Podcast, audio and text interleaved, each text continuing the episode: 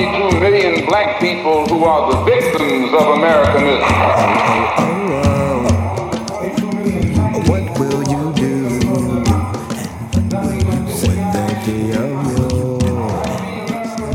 La communauté française de Belgique présente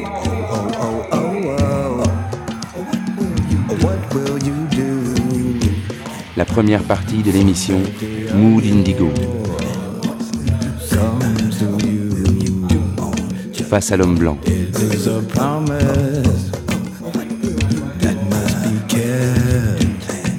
Un documentaire sur la résistance noire américaine.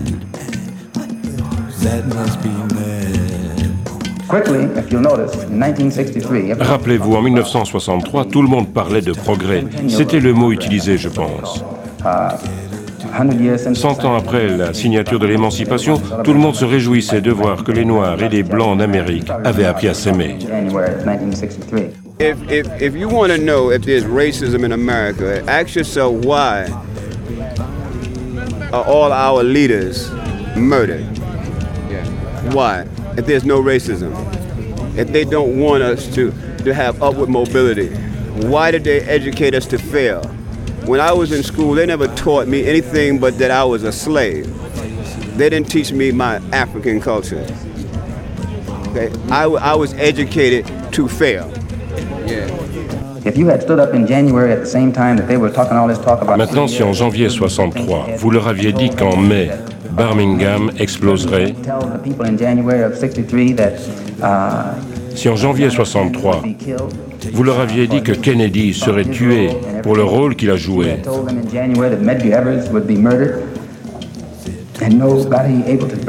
et si en janvier 63, vous leur aviez dit qu'une église de Birmingham, abritant quatre petites filles noires priant Jésus, serait bombardée, ils vous auraient traité de fou.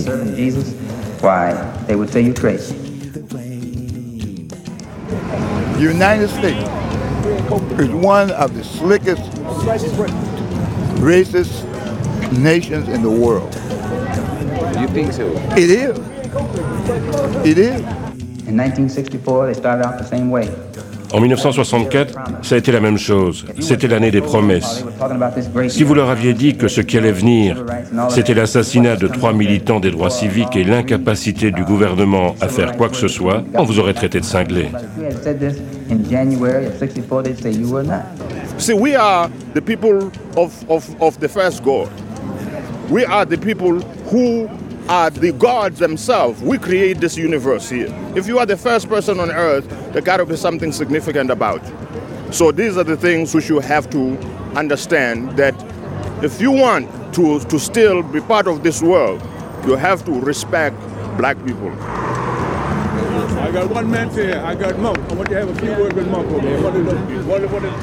We don't want to kill white people. We here, you know, I don't personally. Now they starting out in 1965 the same way. 1965 a commencé de la même manière. Anti-poverty. Si vous leur dites la même chose à propos de 65, on vous traitera de fou. 1965, they'll think you crazy for sure. But 1965 will be the Mais 1965 sera l'année la plus longue, la plus dure et la plus sanglante de toutes. Et il doit en être ainsi, non parce que je le veux, mais parce que les conditions qui ont créé les explosions précédentes sont encore là. conditions that created explosions in 64 are still here. You can't say that you're not going to have an explosion and you leave the Tous les ingrédients sont toujours là, et tant qu'ils seront là, vous aurez le potentiel explosif dans vos mains. Then you're going to have the uh, potential for explosion on your hand. Qu'y a-t-il demanda-t-elle. Je ne sais pas, répondit-il en s'efforçant de rire. Je crois que je suis fatigué. Tu as trop travaillé, dit-elle. Je n'arrête pas de te le répéter. Bon Dieu, ce n'est pas ma faute.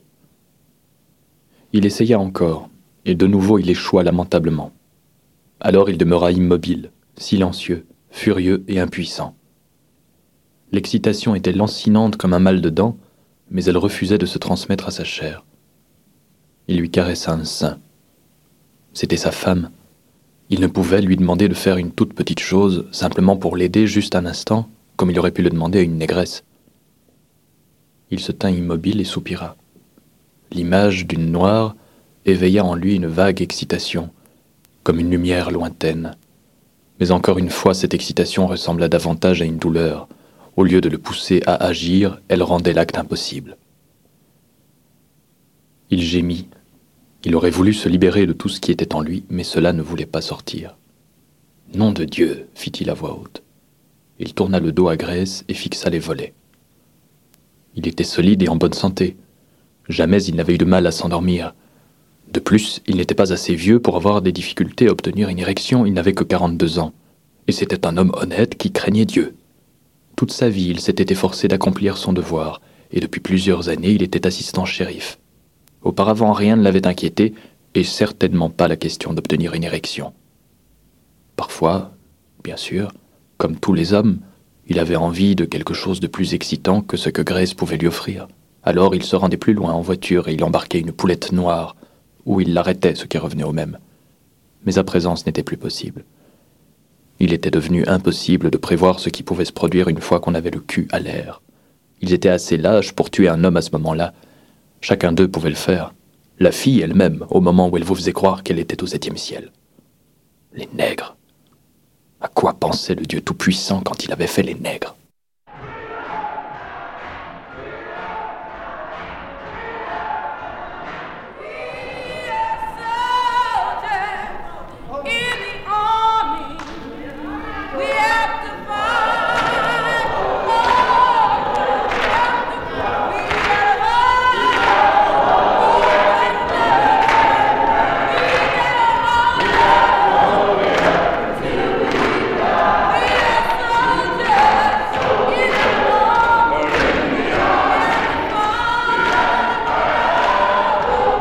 Décembre 1955. Montgomery, dans l'Alabama. Cette petite ville des États-Unis est le théâtre d'un événement banal en apparence, mais qui sera à la source d'un mouvement d'envergure nationale, le mouvement pour les droits civiques. Tout commence par une histoire de bus. L'arrière du bus était réservé aux Noirs. Tu payais le même ticket qu'un blanc, mais tu étais obligé de t'asseoir au fond du bus. Le fond était divisé en deux. Une partie pour les Noirs et une partie pour les Blancs. Mais la partie pour les Noirs devenait blanche quand il y avait trop de monde. C'est là qu'arrive l'histoire de Rosa Parks. Elle était très fatiguée, elle revenait d'une dure journée de travail. Elle était assise dans une partie réservée aux Noirs. Le bus s'est rempli et un blanc lui a demandé de lui céder sa place. Elle l'a refusé. Et quand le chauffeur est arrivé, elle a encore refusé. Um, Et elle a été arrêtée.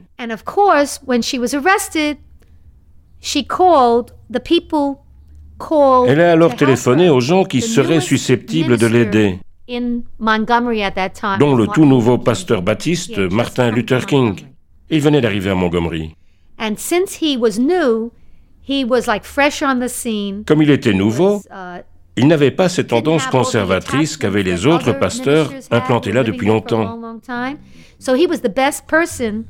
Il était donc la meilleure personne pour la soutenir et rassembler les gens autour d'elle et de son combat.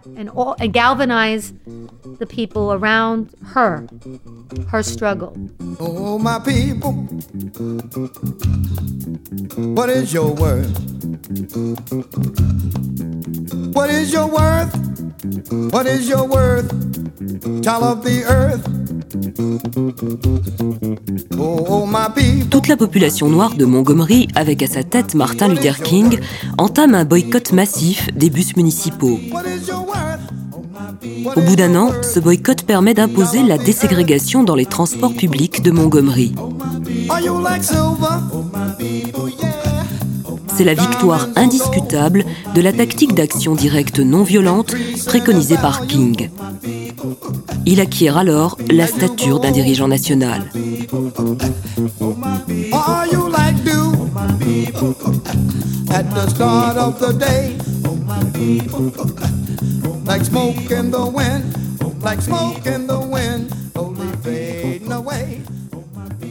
Tout cela ne l'aidait pas à s'endormir. Il se retourna vers Grace et se serra contre la chaleur de son corps. Il éprouva un sentiment qu'il n'avait jamais connu auparavant. Il eut envie de l'étreindre, de l'étreindre, de l'étreindre et de s'abriter en elle comme un enfant, de ne jamais plus avoir à se lever le matin pour aller en ville voir tous ces visages, Jésus-Christ, qu'ils étaient laids, de n'avoir plus à entrer dans la prison, de n'avoir plus à sentir cette odeur et à entendre ces chants. C'étaient des animaux. Ils n'étaient rien d'autre que des animaux. Que pouvait-on faire avec des gens pareils? Ils vivaient depuis des siècles dans un pays civilisé et ils se comportaient toujours comme des animaux. Leur maison était sombre, avec des morceaux de linoléum et de carton aux fenêtres. L'odeur était assez forte pour vous faire rendre tripes et boyaux. Ils vivaient là-dedans par tribus entières en faisant des gosses presque toutes les cinq minutes, aurait-on dit. Et ça riait, bavardait, faisait de la musique, comme s'il n'avait pas le moindre souci au monde. Et il dut reconnaître qu'en effet, il n'en avait pas. Il venait à la porte, en pleine lumière, et restait là, l'air idiot, sans penser à rien d'autre qu'à retourner à ce qu'ils étaient en train de faire. Et il se contentait de dire Oui, bien sûr, monsieur Jesse. Ah, je vous remercie beaucoup, monsieur Jesse. Il avait travaillé dans une entreprise de vente par correspondance quelque temps, et son travail avait consisté à percevoir les paiements des achats qu'ils avaient effectués. Ils étaient trop crétins pour comprendre qu'on les avait proprement roulés, mais ce n'était pas ses oignons. Il était censé faire son travail. Ils étaient en retard. Il n'avait pas eu l'intelligence de mettre de l'argent de côté. Cependant, il était facile de les effrayer et il n'avait jamais eu de vraies difficultés. Bon sang, tout le monde l'aimait. Les gosses lui souriaient lorsqu'il arrivait à la porte. Parfois, il leur donnait des bonbons ou du chewing-gum et caressait leurs grosses têtes rondes. Peut-être les bonbons auraient-ils dû être empoisonnés. Ces gosses avaient grandi aujourd'hui. La révolution est basée sur la notion de territoire. Le territoire est la base de l'indépendance. L'homme blanc sait ce qu'est une révolution. Il sait que la révolution noire est mondiale et qu'elle embrasse l'Asie, l'Afrique et l'Amérique latine. Et l'homme blanc a peur parce qu'il voit une révolution en Amérique latine. Comment pensez-vous qu'il va réagir quand vous aurez appris ce que c'est qu'une révolution. L'émergence dans les années 50 a lieu à un moment où la plupart des pays du tiers-monde devenaient indépendants. Et pour la première fois dans l'histoire du monde, vous aviez ces pays d'Afrique et d'Asie organisés en Nations Unies et qui prenaient une position de défense pour les droits des Noirs. La différence est énorme. Les circonstances changent. Toutes les luttes du passé, du 19e au 20e siècle, n'avaient pas ce type de support. En 1957, Martin Luther King crée le SCLC, la conférence des dirigeants chrétiens du Sud, formée de prêtres noirs de dix États. Avec le SCLC, il mène de nombreuses campagnes de boycott et d'actions non violentes pour la déségrégation et l'inscription des Noirs sur les listes électorales. Jusqu'en 1963, l'objectif de son combat reste le même, modifier les comportements racistes des divers États par l'action non violente, et ce, avec le soutien du gouvernement fédéral et des libéraux blancs. Cette tactique, à mesure que s'approfondit la crise chez les Noirs américains, fait de King un dirigeant en qui plusieurs voient un complice hésitant du pouvoir blanc. Peu à peu, la fraction libérale des autorités s'efforce d'utiliser King pour endiguer l'esprit de révolte des masses noires et des jeunes militants. En 1963, à Washington, s'organise une manifestation pour les droits civiques à la tête de laquelle se retrouvent Martin Luther King et cinq autres leaders noirs américains. Cette manifestation sera la plus importante ayant jamais eu lieu sur le territoire américain. Ils ont parlé de marcher sur Washington. On va marcher sur Washington, marcher sur le Sénat, la Maison Blanche, le Congrès, et les prendre en otage, les mettre dans le trou, et empêcher le gouvernement d'agir.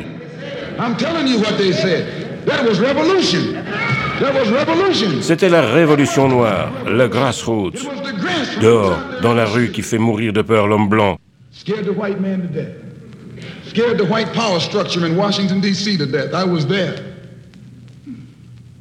J'étais là quand ils ont réalisé qu'une marée noire allait envahir la capitale. Et ils ont appelé Wilkins, Randolph, et tous ces leaders noirs que vous respectez. Et ils leur ont dit, calmez le jeu, votre petite manifestation va trop loin. Et tous ces oncles Tom ont répondu, Patron, je peux pas calmer le jeu. Je ne l'ai même pas commencé. said, boss, I can't stop it because I didn't start it.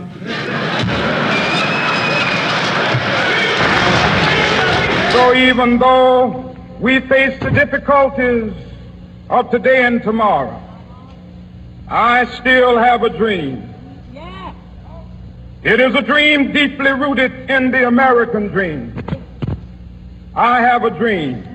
J'ai fait un rêve qu'un jour, cette nation se lèvera et vivra la vraie signification de son credo. Nous tenons ces vérités comme allant de soi, que les hommes naissent égaux.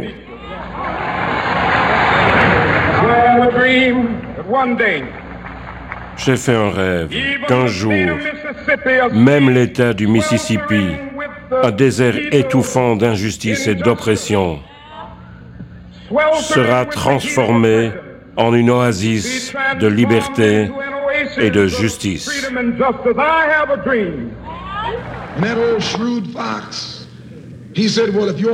Alors ils leur ont dit, si vous n'êtes même pas dedans, je vous y mets, je vous mets à la tête de la marche.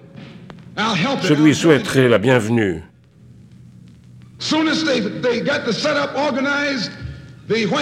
Une fois la manifestation organisée, ils leur ont fourni des experts en relations publiques. Ils ont mis les médias à leur disposition et ils ont projeté les six leaders à la tête de la marche. the leaders of À la base, ils n'y étaient même pas. Originally, they weren't even in the march. I have a dream.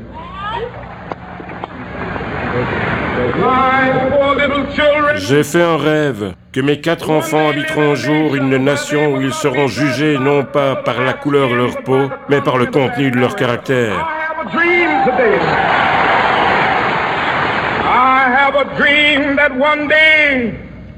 J'ai fait un rêve qu'un jour, l'État de l'Alabama sera transformé en un endroit où des petits-enfants noirs pourront prendre la main des petits-enfants blancs et marcher ensemble comme frères et sœurs.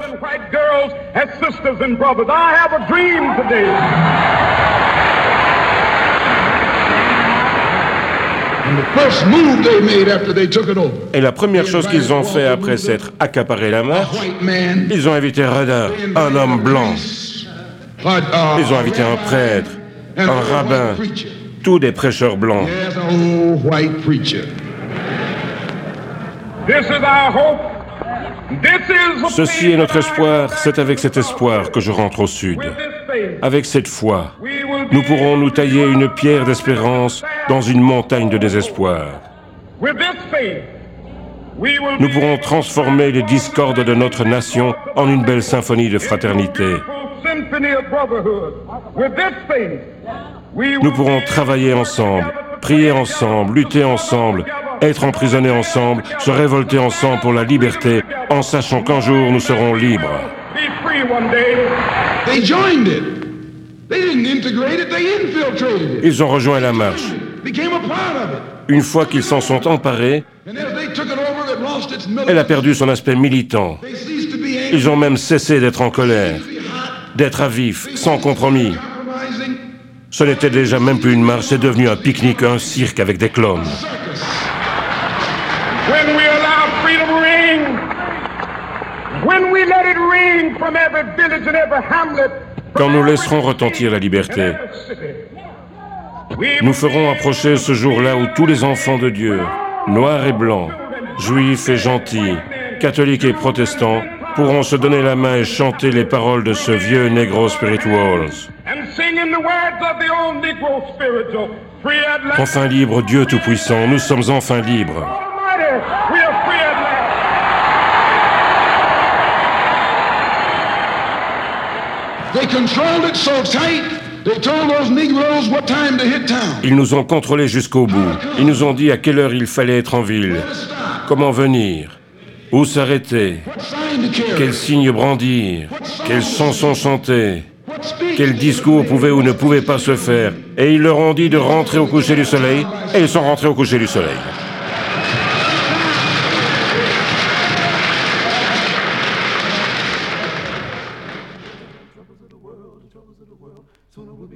Tous ces chants, dit-il, tous ces chants. Il ne pouvait se rappeler la première fois qu'il les avait entendus. Il les avait entendus toute sa vie. Il ne connaissait pas de son plus familier, dont il avait été le moins conscient pourtant. Et ce son avait toujours contenu un secret réconfort. Leur chant s'adressait à Dieu. Ils chantaient pour implorer leur salut et ils espéraient aller au paradis. Et parfois il avait même senti, en regardant les yeux de certaines vieilles, de quelques hommes très âgés, qu'ils chantaient également pour implorer son salut. Il savait que les jeunes gens avaient changé certaines paroles des chansons. Auparavant, il avait rarement prêté attention aux paroles, et il ne les écoutait toujours pas, mais il savait que les mots étaient différents. Cela l'avait saisi. Il ignorait si les visages avaient changé, car jamais avant le début de ses troubles, il ne les avait regardés chanter, mais ce qu'il voyait à présent ne lui plaisait certes pas. Il le haïssait, et cette haine était plus noire que leur cœur, plus noire que leur peau, plus rouge que leur sang et bien plus dure que sa matraque. Chaque jour, chaque nuit, il se sentait épuisé, endolori. Leur odeur remplissait ses narines et ses poumons, au point qu'il avait l'impression de se noyer, de se noyer dans les nègres. Et quand il se réveillait, tout était à recommencer. Cela n'aurait jamais de fin. Cela ne finirait jamais. C'était peut-être cela que ces chants avaient toujours voulu signifier. Peut-être ces chants ne menaient-ils pas les noirs au ciel, mais poussaient plutôt les blancs en enfer.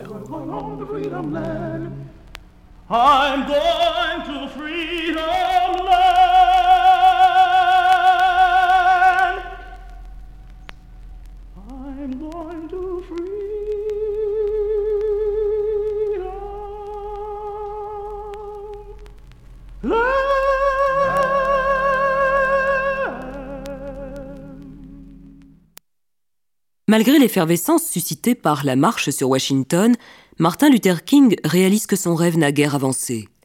La loi sur les droits civiques est votée, mais son application reste quasi nulle. La tension monte dans les ghettos. De nouveaux leaders, aux visions plus radicales comme Malcolm X, les membres du SNCC et plus tard les Black Panthers font leur entrée en scène. Les révoltes urbaines de 1964 mettent en lumière l'impuissance des droits civiques à alléger le fardeau des masses noires. Le slogan du Black Power, pouvoir noir, concrétise les nouvelles aspirations des militants et l'objectif d'une intégration progressive est abandonné pour laisser la place à celui d'une révolution. D'abord, qu'est-ce qu'une révolution? Regardez la révolution américaine. En 1776. Au nom de quoi a-t-elle lieu? Au nom de la terre. Pourquoi voulait-il une terre Pour l'indépendance. Comment a-t-il pu arriver à son but? En versant du sang.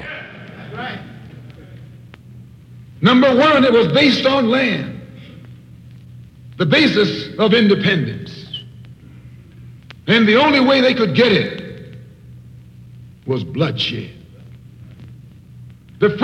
Et la Révolution française What was it Sur quoi s'appuyait-elle Les sans-terres contre les seigneurs des terres. Et comment ont-ils gagné. En versant du sang. How did they get it? Bloodshed. Was no love lost? Il n'y a eu ni compromis, ni négociation. Was no negotiation. I'm telling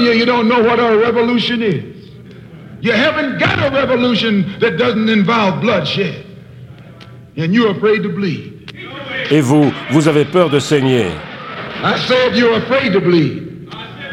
Long as the white man send you to L'homme blanc vous envoie en Corée, vous saignez. Il Germany. vous envoie en Allemagne, vous saignez. Il vous envoie combattre les Japonais dans le Pacifique Sud, vous saignez. You bleed for Vous the white saignez pour l'homme blanc, mais quand vos églises sont your bombardées ou quand une petite fille noire est assassinée, alors vous n'avez plus de sang. You haven't got no blood.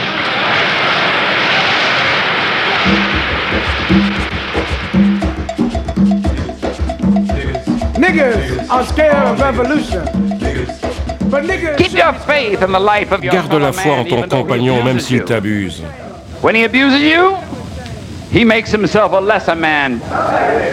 Ah, great man. Un grand homme a "Love dit un jour, aime ton ennemi, bénis celui qui te veut du mal, fais-leur du bien et prie pour lui. Pray, pray, pray, for them which despitefully use you and persecute you. Keep your faith. Garde la foi, car un jour, noir et blanc, black and white, Jew juif and et gentil, Gentile, Catholiques et protestants, pauvres et riches arpenteront le désert avec la joie au cœur, unis par les liens de la fraternité.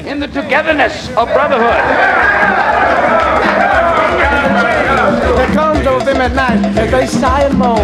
I died. Woo, I died. Niggas always going through bullshit change. But when it comes for real change, niggas are scared of revolution. You don't have a revolution desegregation. La révolution n'est pas l'abolition de la ségrégation dans les WC, ni l'abolition de la ségrégation dans les bars ou dans les salles de théâtre. Il n'y a pas de révolution pacifique où l'on aime son ennemi.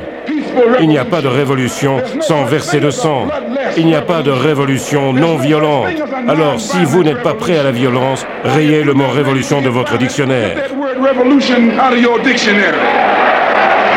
And I should only love that which is me. I love to see niggas go through changes, love to see niggas act, love to see niggas make them plays and shoot the shit. But there's one thing about niggas I do not love. Niggas are scared of revolution.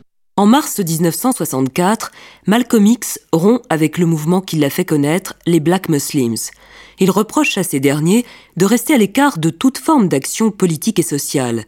À la différence des Black Muslims qui expliquent l'oppression dont les Noirs sont victimes par la nature profondément mauvaise de la race blanche, Malcolm comprend que c'est la structure sociale qui est la cause non seulement de la misère des Noirs, mais aussi du racisme des Blancs. En avril 1964, Malcolm X décide d'internationaliser la lutte des Noirs américains, de la placer dans le cadre de la révolte anticolonialiste mondiale.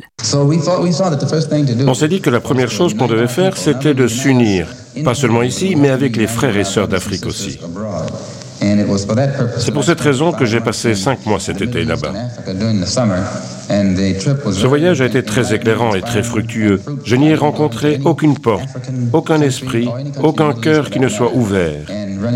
J'ai trouvé un accueil chaleureux et un intérêt et une sympathie profonde à l'encontre de l'homme noir de ce pays et de notre combat pour les droits de l'homme. and sympathy uh, and for the black man in this country in regards to our struggle for human rights. Malcolm déclare alors son intention de citer les États-Unis à comparaître devant les Nations Unies pour violation de la Charte des droits de l'homme de l'ONU. Admis à la conférence du Caire des chefs d'État de l'Organisation de l'Unité africaine en juillet 1964, il y lance un appel aux nations africaines pour qu'elles l'aident à réaliser son plan. And the British government Depuis que les gouvernements français, anglais et américains savent que je mets tout en œuvre pour que se crée une alliance des Noirs américains avec les Noirs d'Afrique, au sein même des pays africains, ces gouvernements ont peur. especially in areas of, which are of mutual benefit to all of us. And the governments in these different places were frightened because they know Ils ont peur parce qu'ils savent qu'une révolution noire se développe loin de chez eux. Le 13 février 1965, sa maison est incendiée à coups de cocktail Molotov. Mais lui-même et sa famille réussissent à s'échapper, sains et saufs. I was in a house last night that was by my own. Hier, j'étais chez moi. It didn't destroy all my clothes. Vous savez tout ce qui s'est passé. Uh. Mais je ne perds pas confiance. Et ma femme comprend, et mes enfants, même s'ils sont très petits, comprennent aussi. This size on down, and even in their young age, they are. Ils préfèrent de loin avoir un père, un frère ou un mari qui reste debout face à n'importe quelle réaction, aussi menaçante soit-elle, plutôt qu'un homme de compromis qui s'en irait par la suite dans la honte et le désespoir. rather than to co- compromise and later on have to grow up in shame and in disgrace. Le dimanche suivant, ses ennemis parviennent à leur fin et Malcolm X est assassiné au cours d'un meeting à New York. Je pense qu'il a été tué par des agents du gouvernement. I think he was physically killed. Je veux dire, physiquement, il a été tué par des Noirs, mais ils ont été manipulés par le gouvernement. I think it took something bigger than the black community just to kill him. And why? Because he was a threat to Il était une menace pour le pouvoir. Et s'il avait vécu, il aurait encore été plus dangereux. Il voyait le pouvoir voler les ressources naturelles des pays contrôlés. Il avait vu l'émergence prochaine d'un nouvel impérialisme qui serait plus brutal que jamais. Je suis entré dans le Jourdain. Dans l'obscurité de la chambre venue de nulle part, Cette phrase lui traversa l'esprit avec sa mélodie et son rythme. Il se tourna sans dire un mot vers sa femme. Je suis entré dans le Jourdain. Où avait-il entendu ce chant? Grèce, murmura-t-il. Tu dors? Elle ne répondit pas. Si elle était éveillée, elle voulait qu'elle s'endorme. Son souffle était lent, paisible. Sa poitrine se soulevait et s'abaissait régulièrement. Je suis entré dans le Jourdain, l'eau est montée jusqu'à mes genoux. Il se mit à transpirer. Il éprouvait une grande frayeur, à laquelle se mêlait une étrange et inquiétante sensation de plaisir. Je suis entré dans le Jourdain, l'eau est montée jusqu'à ma ceinture. C'était la nuit, tout comme maintenant. Il somnolait dans la voiture entre son père et sa mère. Sa tête endormie, et cependant pleine d'images, reposait sur les genoux de sa mère. Ils étaient presque arrivés à la maison. Je suis entré dans le Jourdain, et l'eau est montée par-dessus ma tête. J'ai regardé vers l'autre rive, il préparait mon lit de mort. Il avait un camarade noir de son âge, huit ans, qui habitait dans le voisinage. Son nom était Otis. Il se battait dans la poussière. Maintenant, à la pensée d'Otis, il fut pris de dégoût. Il frissonna. Sa mère passa son bras autour de lui. Il est fatigué, dit-elle. Nous n'avons pas vu Otis ce matin, dit Jessie. Il ne savait pas pourquoi il avait dit cela. Dans la pénombre de la voiture, sa voix avait paru hésitante et accusatrice. Non, dit son père, je suppose que les parents d'Otis craignaient de le laisser se montrer ce matin. Mais Otis n'a rien fait. Cette fois il questionnait. Otis ne peut rien faire, répliqua son père. Il est trop petit. Son père éteignit les phares. Le chien gémit et tira sur la chaîne, mais ils ne firent pas attention à lui et entrèrent dans la maison. Il ne put dormir. Il demeura éveillé à écouter les bruits de la nuit, le chien qui se plaignait dehors, le chant des grillons, l'ululement du hibou, des aboiements de chiens dans le lointain. Puis tout se tut, et il n'y eut plus que le bruissement sourd et infini de la nuit. En 1966, deux étudiants noirs du collège universitaire Merritt à Auckland, P. Newton et Bobby Seale, mobilisent la communauté noire locale et l'invitent à s'armer pour assurer sa protection. S'appropriant le symbole qui était déjà celui de l'Organisation pour la liberté du comté de Lawrence, ils nomment leur organisation le Parti de la Panthère Noire pour l'autodéfense. Seal explique au sujet de ce titre La panthère n'attaque personne d'elle-même, mais quand elle est agressée et acculée, elle réagit violemment et liquide l'agresseur. En l'occurrence, l'agresseur se trouve être la police qui patrouille dans les quartiers des communautés noires.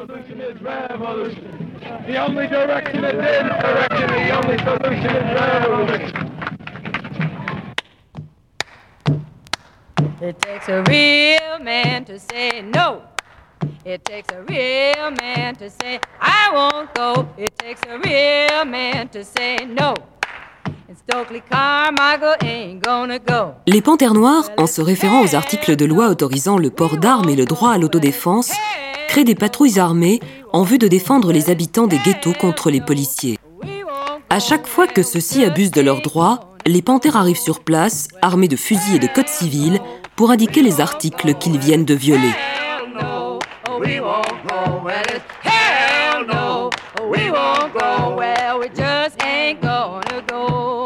They, in order to get laws changed, Pour changer les choses, they read the law about carrying guns, that it was a that it was legal. ils se sont basés sur le fait que la loi permettait de porter des armes de manière tout à fait visible. So they decided because they had um, Comme ils avaient besoin d'attirer l'attention du gouverneur sur le sort de la communauté noire, ils ont senti qu'il fallait être spectaculaire.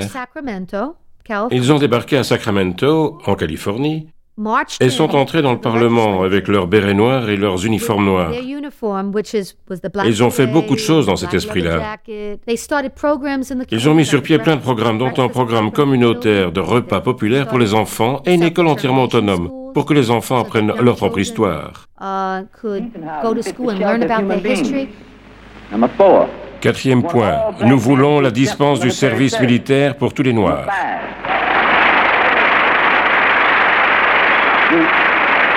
Cinquième point, Nous voulons une éducation correcte pour les Noirs, leur enseignant la vraie nature de cette société raciste décadente.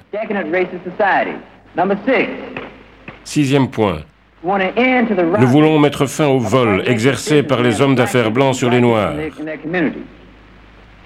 Septième point. Nous voulons la cessation immédiate des brutalités policières à l'encontre des Noirs. Dans le même temps, Martin Luther King, suite à l'échec du mouvement pour les droits civiques, change quelque peu les objectifs de son combat. Tout en gardant sa logique d'action de masse non violente, il radicalise son discours et place le gouvernement dans sa ligne de mire.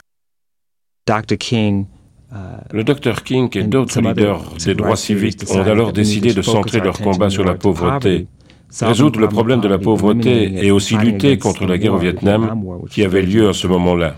Et voulaient bâtir un mouvement qui émanciperait tout le pays. Et à partir de ce moment-là, la lutte contre la pauvreté est devenue la plus importante à mener. Maintenant, une nouvelle phase commence. Cette nouvelle phase est le combat pour l'égalité sociale.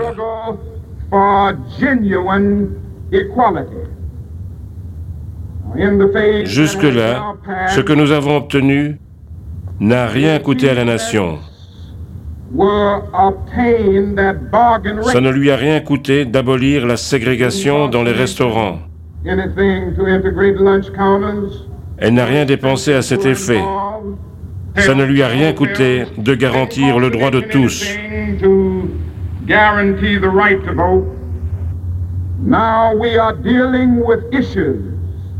Maintenant, nous luttons pour des changements qui coûteront des milliards de dollars à la nation.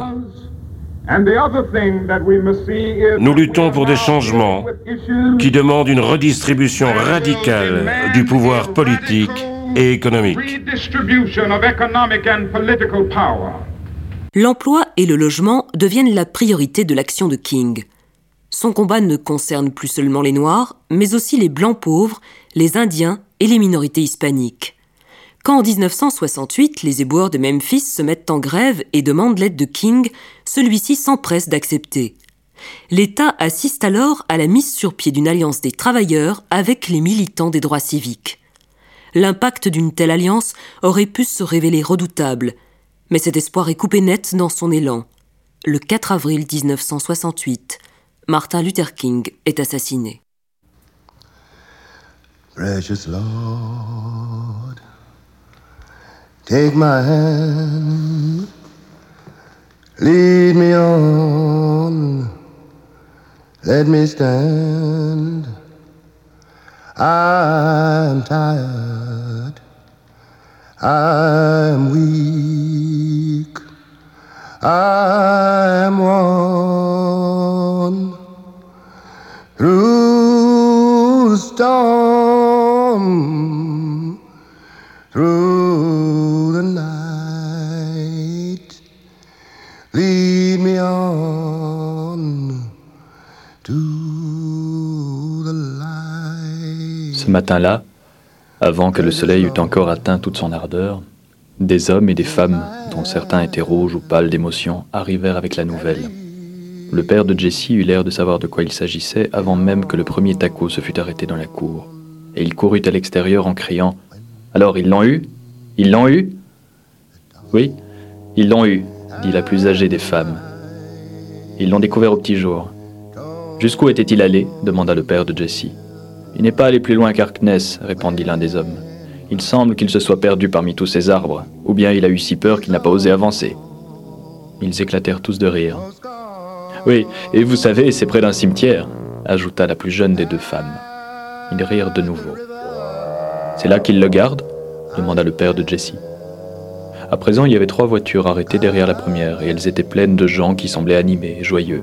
Jessie monta à côté de son père, heureux de l'odeur de la voiture et de ses secousses, de la journée ensoleillée et de la sensation de partir pour un grand voyage inattendu. Sa mère monta, ferma la portière et la voiture démarra. À ce moment seulement, il demanda Où allons-nous? En pique-nique? Il avait l'impression de savoir où ils allaient, mais il n'en était pas certain. C'est exact, répondit son père. Nous allons pique-niquer. Tu n'oublieras jamais ce pique-nique. Allons-nous voir le méchant nègre? demanda-t-il après un silence. Celui qui a semé la vieille Miss Standish? Je crois bien que nous le verrons, dit sa mère. Il fut sur le point de demander Y aura-t-il beaucoup de nègres? Est-ce qu'Otis sera là? Mais il ne posa pas ces questions dont, chose curieuse, il connaissait déjà les réponses. Ils avaient atteint une petite route étroite et caillouteuse, bordée d'arbres de chaque côté. Avec le soleil qui filtrait à travers le haut feuillage, on se serait cru dans un aquarium. Il regarda les voitures qui peinaient sur la côte disparaître dans la lumière de la clairière. Leur véhicule s'éleva à son tour et il entendit la respiration de son père changer. Le soleil l'éblouit, les arbres s'écartèrent. Ils étaient arrivés. Tandis qu'il traversait la clairière, il regarda autour de lui. Il semblait y avoir des milliers de gens. Ils étaient en tout cas des centaines dans cette clairière qui tous contemplaient quelque chose qu'ils ne pouvaient voir. Il y avait un feu. Ils ne voyaient pas les flammes, mais ils sentaient l'odeur de la fumée. Puis ils atteignirent l'autre extrémité de la clairière et rentrèrent sous les arbres. Son père avança un peu sur la route et gara la voiture derrière un grand nombre d'autres.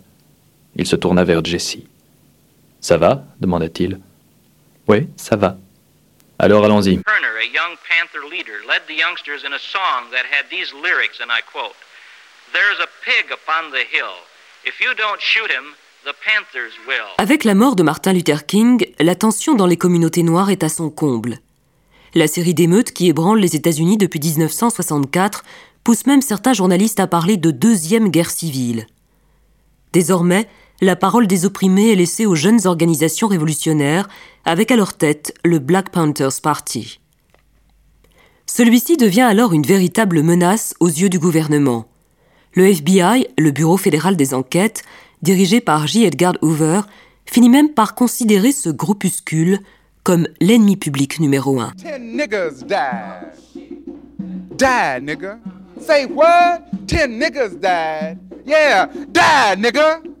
Ten niggas died. Died, nigga. Say what? Ten niggas died. Yeah, died, nigga. Went down to Whitehall Street. Heard a sergeant reporting lots of niggas. They begin to develop Ils ont commencé à développer les bases d'un programme communautaire qui était de véritables menaces pour les gouverneurs. Et la question se pose, que sont-ils devenus? Pourquoi ont-ils soudain disparu? Why did they sort of disappear? Uh, I think the Je most pense que important l'élément le plus important, c'est la manière dont la police y est these prise pour détruire ces organisations. J. Edgar Hoover. J. Edgar Hoover était à la tête du FBI et il avait investi des sommes faramineuses pour les surveiller, les arrêter et même les assassiner. um. Certains ont même été emprisonnés pour des choses qu'ils n'avaient pas faites. uh, for things that they didn't do. And that broke the back. C'est ça qui a brisé l'élan du mouvement radical noir. L'autre chose qui a brisé ce mouvement, ce sont les dissensions internes. Ils ont préféré se battre entre eux pour des divergences de position plutôt que d'essayer de bâtir une coalition qui dépasserait ces axes idéologiques.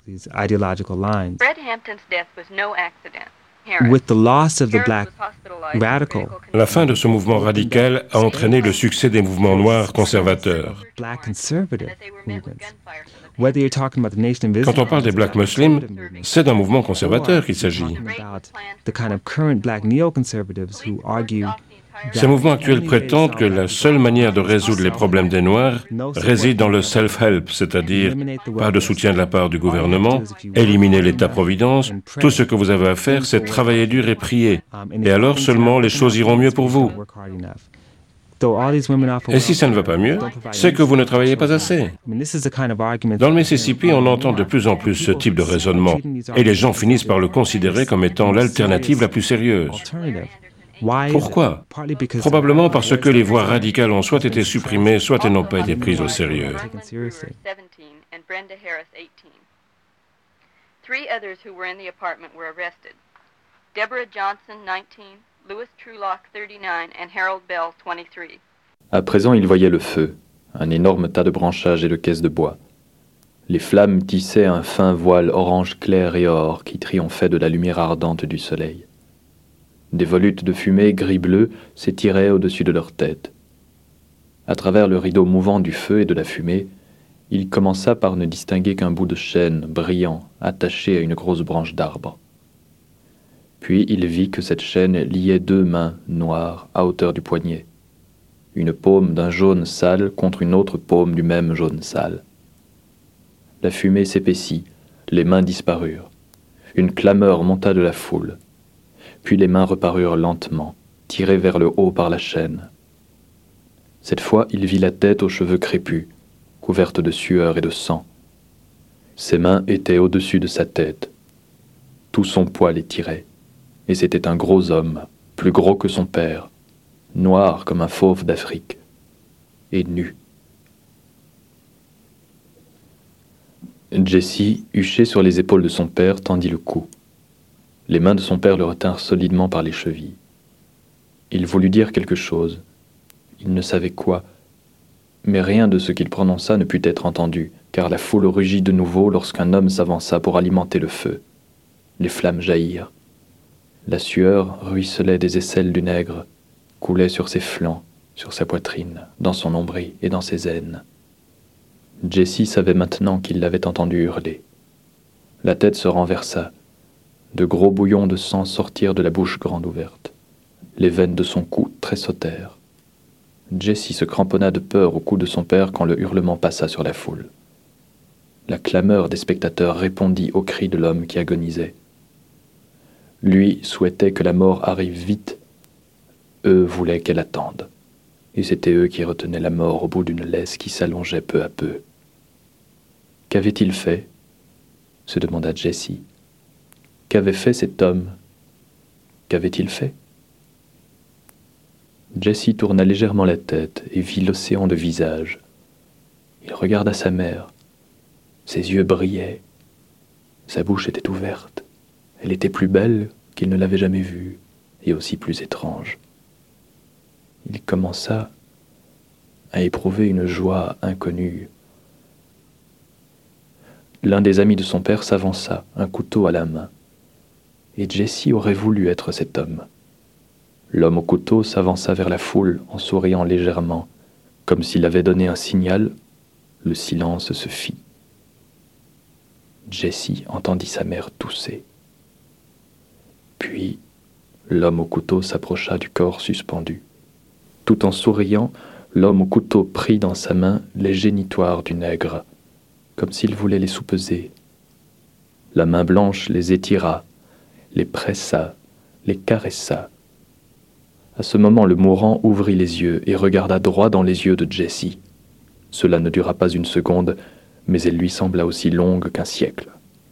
Puis Jessie cria avec la foule, quand le couteau, en deux éclairs, trancha la terrible chose et que le sang jaillit à flots. La foule se précipita alors sur le corps qu'elle déchira avec les mains, avec des couteaux, des cailloux, des pierres, en hurlant et en vociférant. Jessie laissa retomber sa tête sur celle de son père. Je t'avais prévenu, dit-il, que tu te souviendrais de ce pique-nique. Son visage était baigné de sueur et son regard très calme. À ce moment, Jessie aima son père comme jamais. Il sentit qu'il lui avait fait subir une difficile épreuve, qu'il lui avait révélé un grand secret, qui serait pour toujours la clé de son existence. C'est vrai, dit-il. C'est vrai. Son père le prit par la main et, suivi de sa mère qui plaisantait et bavarde avec les autres femmes, ils traversèrent la clairière. Le corps noir gisait sur le sol. Un ami de son père roulait la chaîne qu'il avait attachée. C'est vrai, se murmura-t-il à lui-même maintenant. C'est vrai. Grèce bougea et lui toucha la cuisse. La lune la baignait tout entière. Quelque chose monta en lui. Sa virilité lui revint. Il songea à l'homme dans le feu. Il songea au couteau. Puis il saisit son sexe et se caressa. Un son triomphant, à mi-chemin entre le rire aigu et le hurlement, sortit de lui et fit se dresser sa femme endormie. Elle le regarda, effrayée, dans la clarté de la lune devenue froide comme la mort. Il repensa à ce qui s'était passé le matin et étreignit sa femme, riant et pleurant, pleurant et riant. Tout en la caressant et en la prenant, il lui murmura Viens, ma chérie, je vais te faire l'amour comme un nègre, tout comme un nègre. Viens, ma chérie, Aime-moi comme tu aimerais un nègre. Viens.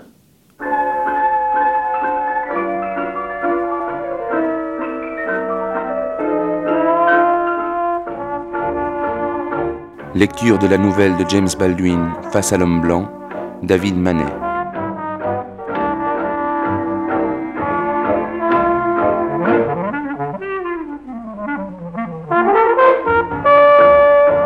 Voix pour la narration, Anne Chépou.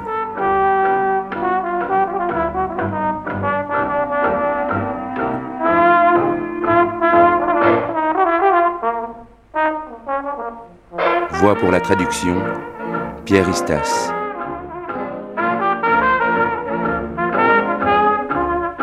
Montage, mixage et prise de son, Alex Weiser.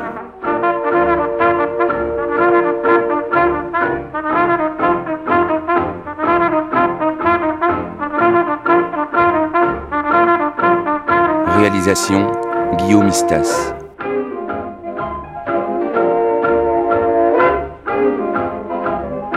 avec le soutien de la communauté française de Belgique.